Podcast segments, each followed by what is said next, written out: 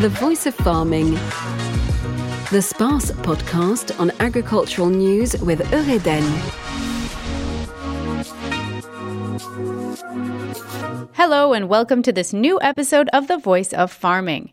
First, the entire SPACE team would like to wish you a happy new year. For exhibitors hoping to join SPACE 2023, registration is now open. To sign up as an exhibitor and take part in the event of next season, head to uk.space.fr and click on Exhibitor. The year 2022 saw historic incidents of drought with major consequences for the agriculture sector and farming in particular.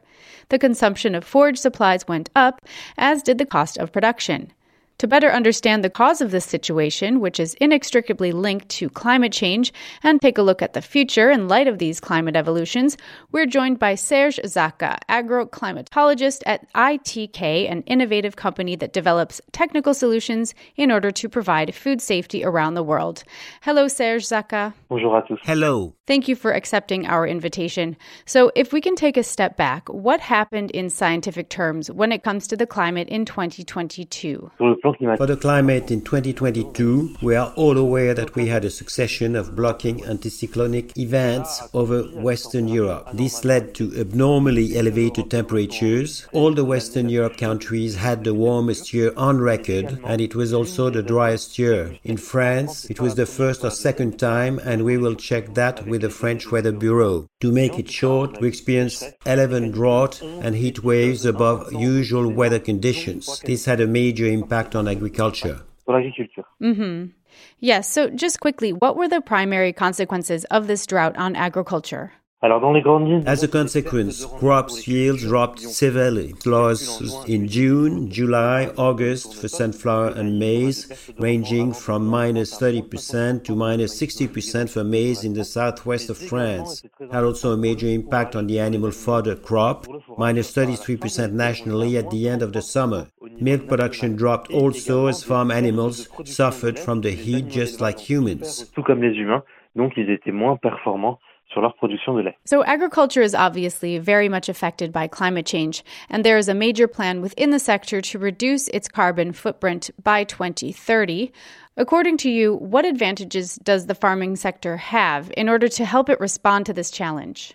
The agricultural community enjoys several benefits, but there are also drawbacks. Among the benefits, the farmers use photosynthesis for fodder production. Photosynthesis is the opposite of breathing. We take CO2 from the air and release oxygen, and carbon remains in the plants. It is called carbon storage and comes from promoting carbon storage agricultural practices. It's the only sector of the French economy and even the global economy that makes it possible to recover CO2. We don't need sophisticated technologies to store CO2. Nature takes care of that. Farmer can take advantage of that low-tech activity by developing agroforestry, soil conservation agriculture, which means less plowing and more intermediate crops that will be digested by microorganisms that fertilize the soil and increase water retention. The current challenge for scientists is to couple these new agricultural ecological technologies with yields that remain high enough to guarantee a good income for the farmers and feed the French population. As I said, there are some drawbacks. To fill the plates of the French people, we emit 30% of greenhouse gases emitted by the population in France. In addition, half of this 30%, that means 15%, comes from meat production. It can't be stopped because it's absolutely needed for the French well-being and agriculture. France must reduce meat consumption and above all produce better quality meat products. On the positive side, the quality of French products and cuisine is well known abroad, and our gas emissions are lower than that of our neighboring countries because we grow large amounts of animal fodder. So we can measure the level of carbon in the ground using natural and ecological processes. But beyond that, what are the other solutions that have been put in place by farmers and breeders to reduce their impact? Um, I know your work focuses largely on innovation and solutions for the future. There's a little bit of everything. There are both technical and technological innovations, but there is also the upgrading of agricultural practices. As I told you, agroforestry, grasslands that store carbon, they all result from good agricultural practices. We also use technological improvement, and that's important too. For instance, we now have monitoring systems that track the condition of farm animals. We identify their greenhouse gas production, we measure it, and we look for solutions to reduce them. We can analyze the milk to find out what kind of greenhouse is emitted. And then we look for ways to reduce the greenhouse footprint. Et puis trouver des moyens de réduire ces gaz à effet de serre. So there are a lot of challenges when it comes to research now in 2023, if I understand correctly.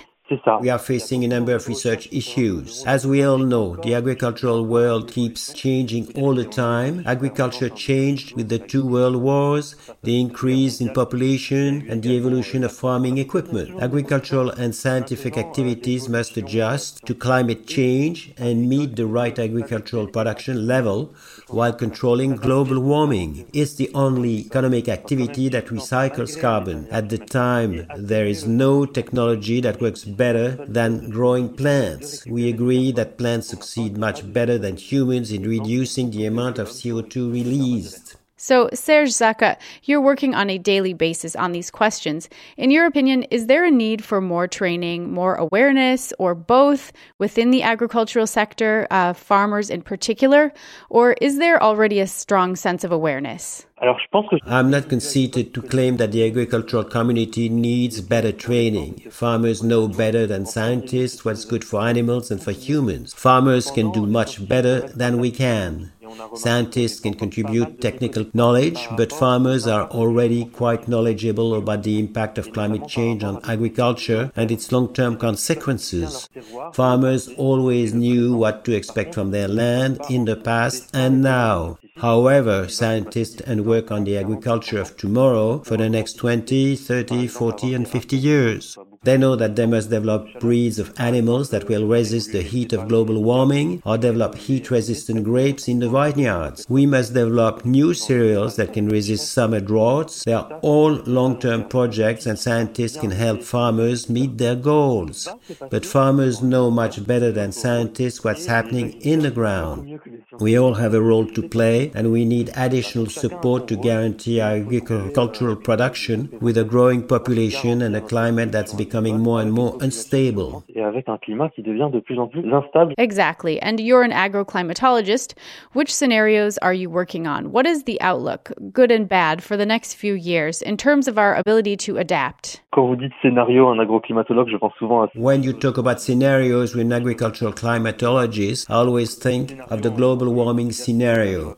That's what we're going to talk about, a scenario with a temperature increase of 2 degrees centigrade in the atmosphere because of climate and economic ecosystem changes. Personally, I work mainly on the risk of reduced yield due to the frost while winter temperature are softening considerably and while all the plants are going faster. I also work on the evolution of droughts and heat waves from corn pollination, grassland production, grain and wheat filling. These are studies that are carried out to find out in which direction we are going, and this will have a positive effect. Wheat yields may increase in Normandy and the Pas-de-Calais region, but it will have a very negative impact on fodder maize, for example, in the south of France.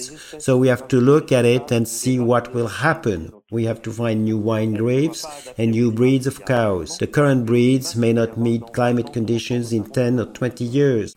Farmers and scientists have to find the right solutions. We also need the scientist assistance to guarantee a sufficient food production. The new agriculture must take into account global warming, and here I'm talking about solutions to increase carbon storage. Grassland, for instance, can be used to store carbon. qui permettent notamment de stocker ce carbone. Carbon storage, which will play a major role. We spoke about this and so much more with you, Serge Zaka. Thank you for joining us here on The Voice of Farming. Merci à vous. Thank you very much. And once again, you are an agroclimatologist at ITK. See you soon. À très bientôt, merci. See you soon. Thank you. Let's take a look now at the latest news in farming. No respite for the bird flu. As of December 21st, 3.3 million animals were slaughtered across France, and new zones have since been detected in areas of the country that had, until now, been spared. But a vaccination campaign is expected in the fall to avoid a similar crisis to last year. The primary results of laboratory experiments are expected in the spring before the government creates a vaccine strategy and calendar. There is hope that it will put an end to the epidemic, which has been the worst in Europe's history. 51% of farmers didn't take a vacation in 2022. That's the result of a study conducted by the website web-agri.fr. The cause was most often a lack of workers, leaving little opportunity for farmers to leave their farm. For those who did get away, it was far from the allotted five weeks per year. 19% took less than one week, 20% took one to two weeks, and only 9% took more than two weeks off or more.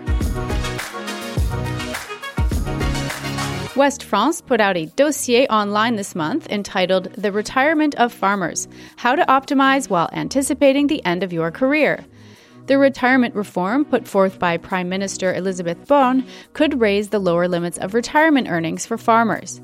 But to supplement those earnings, many are counting on optimizing the value of their farms, which can come through investments. But that also comes with inherent debt. Broadly speaking, there are many different approaches available. Learn more about all the possible solutions in this e dossier. Thank you for listening. You can find this podcast on space.fr on the podcast page of the West France website and via your regular streaming channels. See you next month. The Voice of Farming. The SPACE podcast on agricultural news with Eureden.